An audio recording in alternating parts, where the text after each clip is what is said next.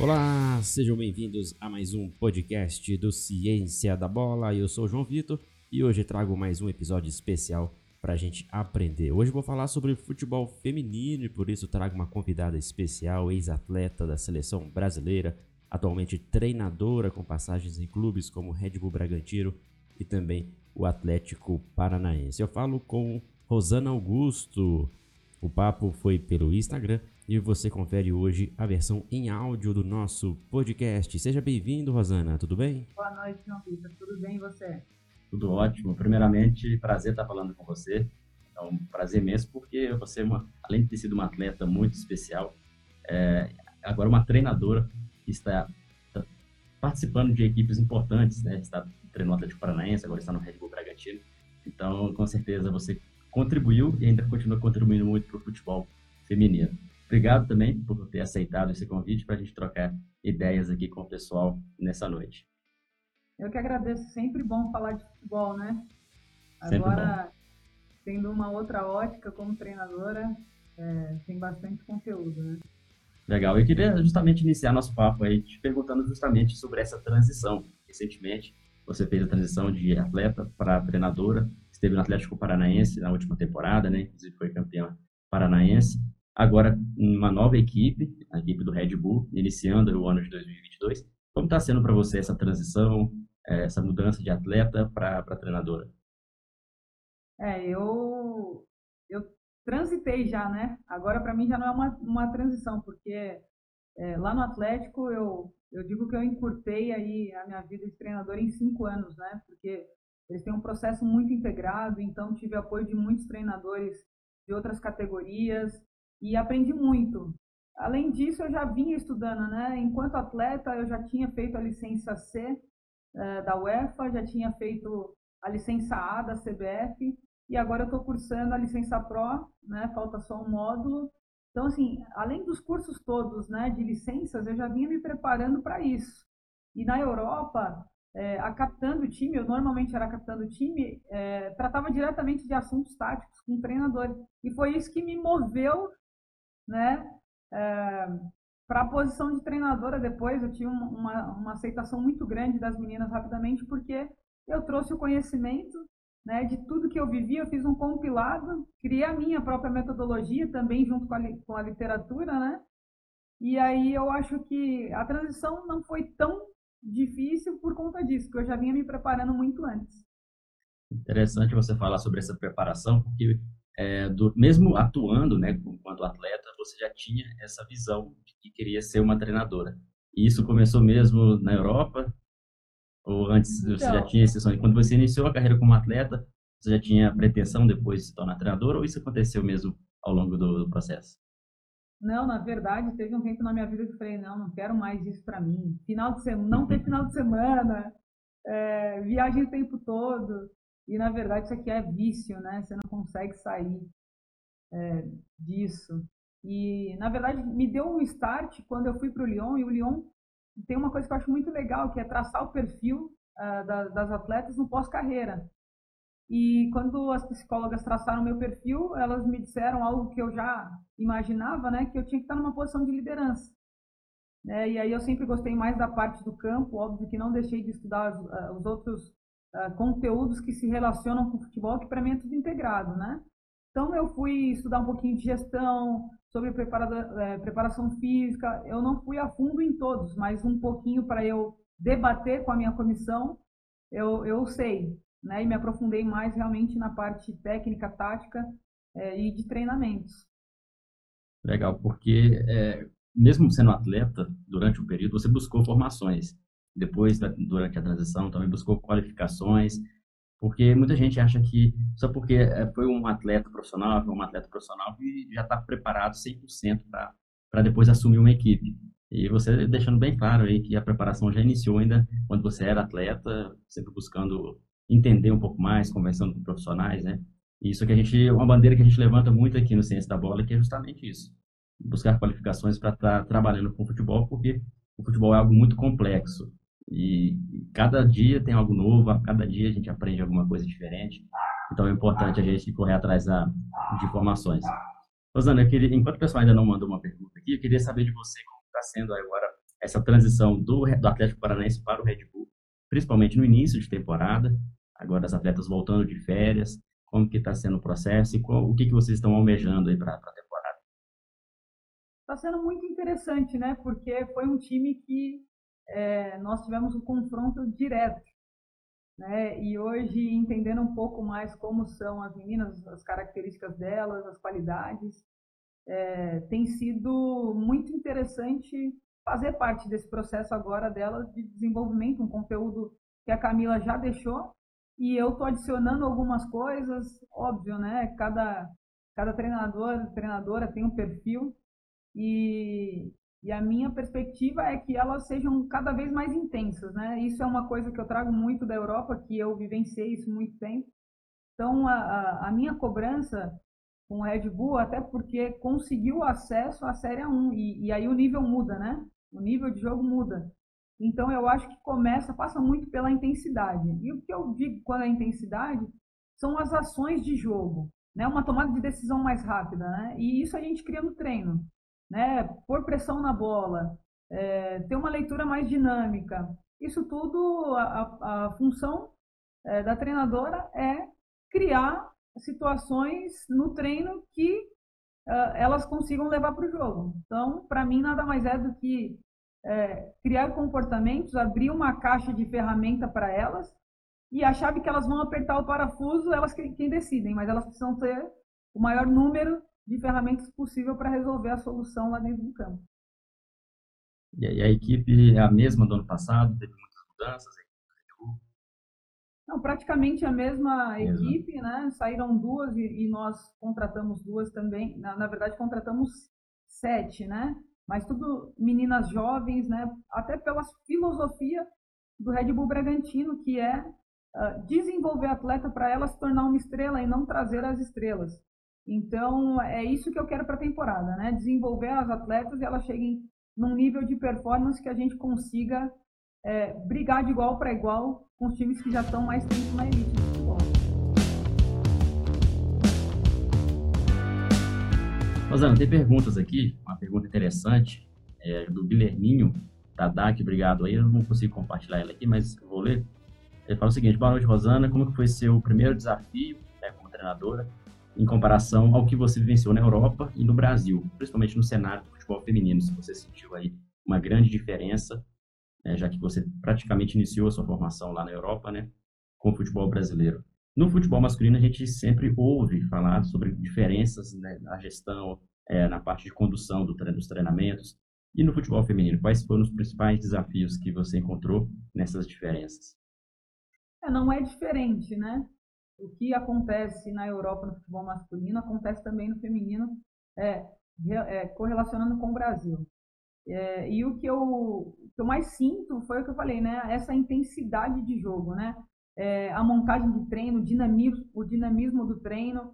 Eu aqui eu quase não paro, né? Eu dou intervalos muito curtos é, para que elas executem muitas ações, óbvio, recuperadas para fazer ações intensas. E na minha visão, o que decide o jogo são as ações intensas, né, de alta intensidade. Então, quanto mais ações de alta intensidade, mais chance da gente decidir o jogo a nosso favor, né, tanto na parte defensiva como ofensiva. Então, eu acho que é isso. E, e claro, né? É, a estrutura ainda. É, eu passei por dois clubes, né? O Atlético Paranaense e o Red Bull, que tem uma estrutura é, muito boa. Mas a maioria dos clubes ainda caminham para que isso aconteça. Isso faz toda a diferença, né? É, por exemplo, se eu quero jogar é, com uma intensidade alta, eu preciso ter um campo bom para fazer a bola andar. Senão não faz sentido, né? E isso eu não posso reclamar de nada que, que tem muito, né? Mas o que eu vejo a diferença é essas dinâmicas de, de treinamento, né? Bem objetivo, bem simples. Aqui no Brasil eu vejo que tem times ainda que treinam dois períodos, mesmo no período competitivo. E, e para mim um treino muito bom, intenso, ele é suficiente uh, para que o atleta chegue preparado e performe bem no jogo. E quando a gente fala sobre treinamentos, né, você citou bem a estrutura também que, que você tem no, no, Red Bull. Isso é, é, para poucos clubes do futebol feminino. A gente teve aqui a passagem da Camila Holanda ano passado, ela esteve aí, né, também falou um pouco da, da estrutura, das condições de trabalho que são muito boas. E pena que não, a gente não vê isso em outros cenários no Brasil, no futebol feminino. Equipes, às vezes, de menor expressão, equipes até mesmo em condições quase que amadoras. Isso prejudica muito o trabalho e até o desenvolvimento das atletas. Quando a gente pensa no desenvolvimento das, das atletas, é, hoje o Red Bull tem muitas atletas jovens, né? atletas ali menos de 20 anos. Você sente alguma diferença desde quando você iniciou como atleta para as jovens de hoje, se está tendo um incentivo maior nas categorias de base, se elas já estão chegando ali no profissional com algumas, alguns aspectos técnicos mais apurados? Como você vê essa diferença das jovens de hoje e da época que você iniciou? É, na verdade, é, o meu comparativo também vai com o masculino, né? É, só que o masculino tem a formação. Na minha época a gente tinha rua, né? Então nos dava um repertório motor muito maior. Né? As tomadas de, de, decisão, de decisão eram mais rápidas, porque vinha carro, é, passava moto no meio da rua, os gols eram pedras, batia na guia. Então a gente vem com um repertório motor maior. É isso que eu acredito. No futebol feminino, a gente começou a ter as categorias de base, mas não é ainda o suficiente, né? A gente não tem o sub-11, sub-13, 15, 17 e 20, que aí o atleta do, do, do, profissional masculino ele já fez todo esse processo, ele chegou com mais de 10, 10 mil horas de treinamento. Então, o que eu vejo no feminino? Ainda estão chegando com muita defasagem técnica e tática também, né? Então, o que eu adoto muito aqui? Eu uso muito a tática individual porque tem essa peculiaridade de não ter tido a formação. Então, elas vêm com uh, uh, poucos recursos. Eu vou te dar um exemplo de mapear o espaço, né? É, elas não tiveram isso. Elas não tiveram as coisas que, que se fazem na formação. Mas, em contrapartida, elas têm algo muito complexo, que é o jogo. Né? Elas conseguem jogar, elas entendem muito bem o jogo e aí o que eu vejo, elas pegam muito, muito rápido. Você passa um conceito no dia, num dia, no segundo elas já estão fazendo muito bem, no terceiro melhor ainda, né? E essa é a diferença que eu vejo para mulheres. Você passa uma, uma coisa e elas são muito focadas. E elas não esquecem mais. Elas aprendendo, elas não esquecem mais. Eu trabalhei um tempinho em estágio com masculino, você passava, eles faziam e no dia seguinte você tinha que precisava passar de novo. Eles conseguiam executar muito rápido, mas eles esqueciam muito rápido também. E com o feminino eu vejo essa diferença, elas estão tão, tão sedentas por informação que elas vão buscar fazer o melhor sempre. Essa é uma característica que eu já ouvi outras pessoas também comentando.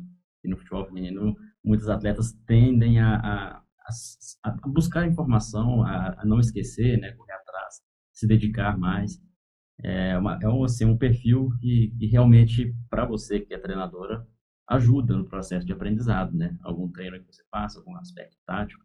Então, com certeza, até seus treinos você já consegue ajustar de acordo com isso, né? Sem dúvida alguma. Como eu falei, elas são sedentes por informações, né? E elas sempre perguntam. Elas não ficam com dúvida. Ah, mas e se eu tivesse aqui? Ó, é melhor você fazer dessa forma. E como eu falei, eu não instituo nada eu dou a caixa de ferramentas, né? Porque quando eu chego ali na beira do campo, eu posso até falar, mas ela vai ouvir e talvez não consiga executar. Mas se eu crio o comportamento nela, alguém de dentro falar, ela já vai entender.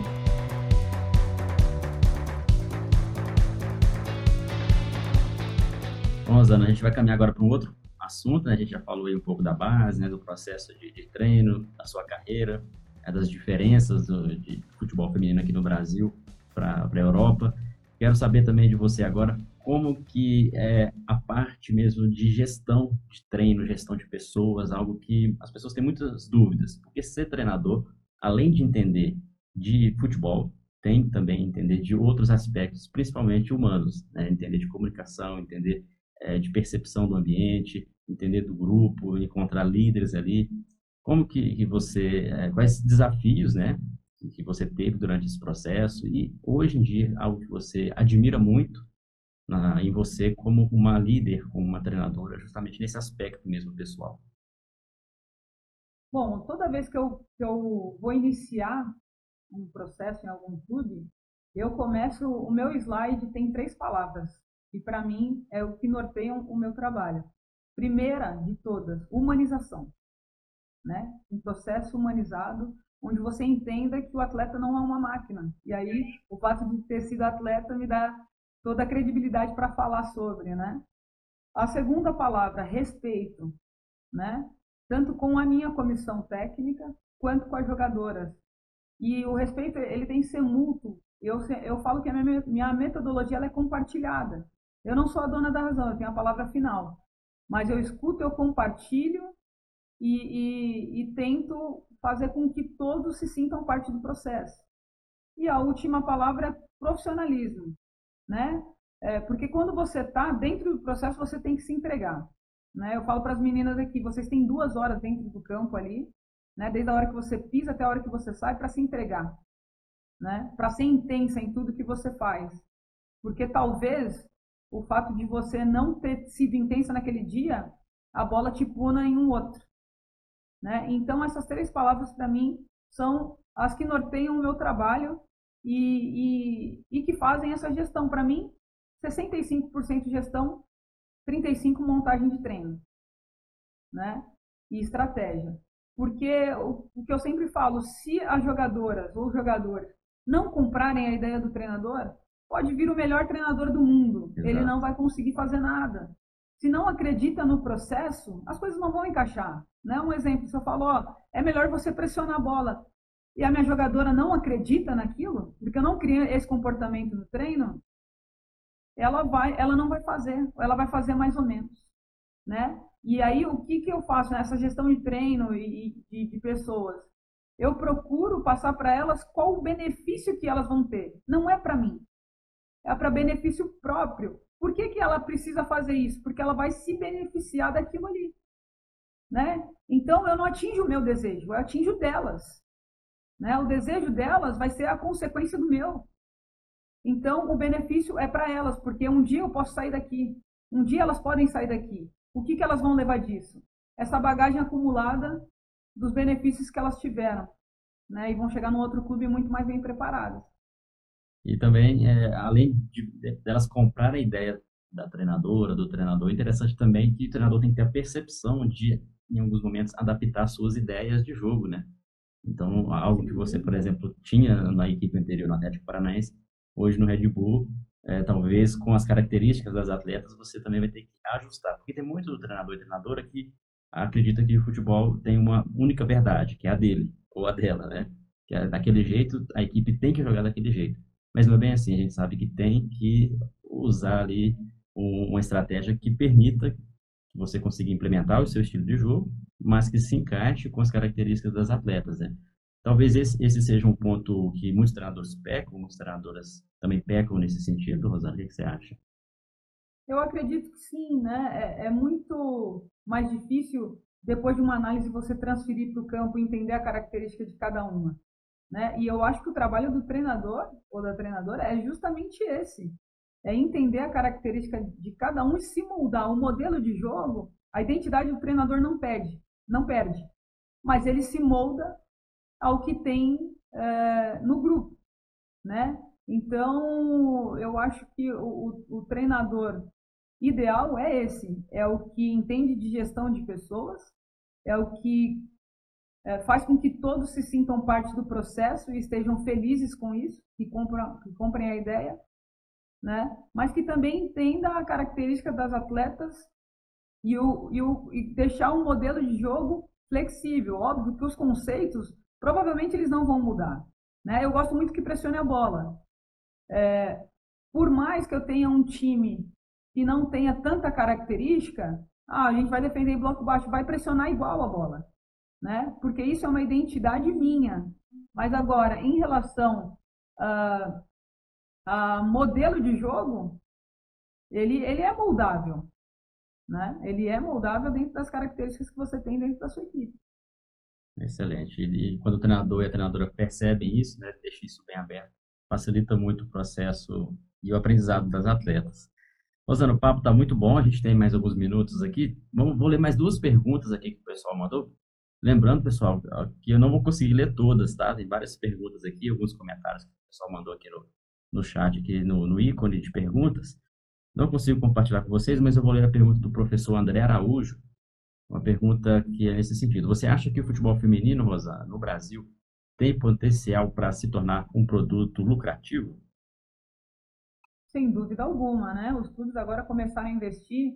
Eu costumo falar, ninguém investe por acaso, né? Eu tive a oportunidade de conversar um tempinho com o presidente da FIFA e, e eu fui agradecê-lo, né? Pelo que ele vem fazendo pelo futebol feminino e ele me falou justamente isso. Ele falou: uh, ninguém faz nada de graça, né? Vocês mulheres merecem o respeito, mas a gente também vislumbra um futuro muito interessante para o futebol feminino. Então eu fico com essa frase dele, né? Que ele vislumbra um, um excelente futuro para o futebol feminino, é, muito rentável. As jogadoras vão começar a se tornar ativos. Isso já está acontecendo na Europa. E o Brasil, sem dúvida, vai seguir o caminho da Europa. Né? Tem jogadoras brasileiras já sendo compradas por, por clubes. Então já começou. E aí agora a gente vai caminhar a passos largos. É, além disso, né, de trazer mais recurso financeiro, aumenta a visibilidade, atrai mais investidores, mais patrocínio para o esporte, principalmente agora com várias, vários campeonatos sendo transmitidos na TV aberta. Né?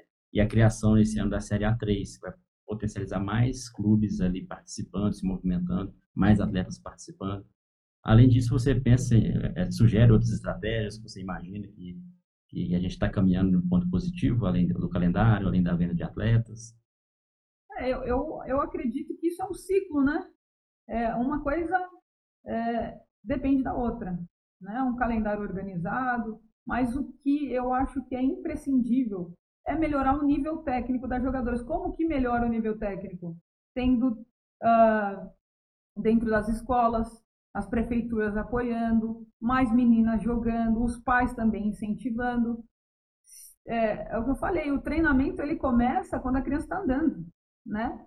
O pai joga a bola para o menino, se ele jogar para a menina, ela também talvez queira, né? E que estimule ela. Então, é, eu acho que, que a, a melhor forma de se começar e de se melhorar isso é tendo mais quantidade de meninas jogando e desde muito pequena. E aí vem, né, uh, escola, prefeitura e incentivo do governo também e formação, né? E aí os clubes uh, terem base para que essa menina já chegue mais bem, já chegue mais bem formada e ter um, um, reper, um repertório técnico, tático, físico e principalmente mental muito melhor do que se tem hoje.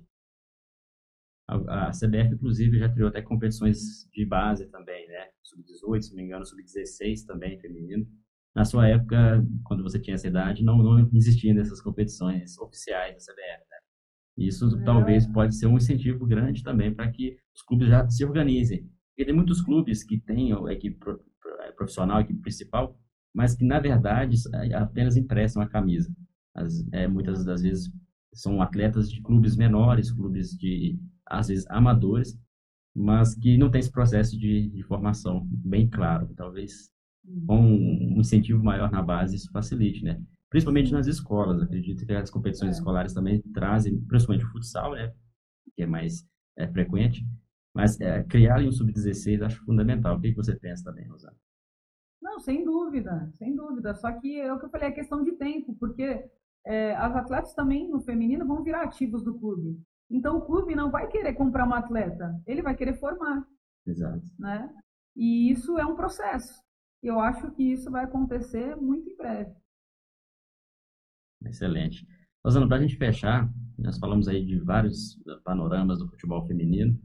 É, uma pergunta aqui que entra no sentido de se tornar mesmo uma treinadora ou uma professora ali na, na categoria de base, numa escolinha. É, o Marques Rafa pergunta o seguinte, ó, Rosana, é, ele diz que é professor de educação física, trabalha em escola, mas tem vontade de trabalhar como técnico ou auxiliar no futebol feminino. E aí ele até pergunta as suas dicas, né? Qual caminho seguir, qual caminho trilhar. É, no caso, ele não foi um atleta, né? Então, é, de repente, tem outros caminhos que que, que podem fazer com que ele chegue, ou não só ele, mas qualquer outra pessoa que está nos assistindo aí, queira se tornar profissional no futebol feminino, que, que você pode indicar? É, eu, eu diria para investir em cursos, né? E, e eu acho que não só pelo aprendizado, mas pelo network. Né? Hoje no futebol, para você entrar, você precisa de um network. Então, qual é a melhor forma? Come começar em, em cursos, criar essa rede de apoio e daqui a pouco ir se inserindo, mas estar preparado, né? Porque às vezes a oportunidade ela, ela bate na tua porta. Se você não estiver preparado, talvez você perca o timing. Então, é se preparar, né? Para quando a oportunidade surgir dentro dessa sua rede, você está preparado e conseguir entrar no futebol feminino.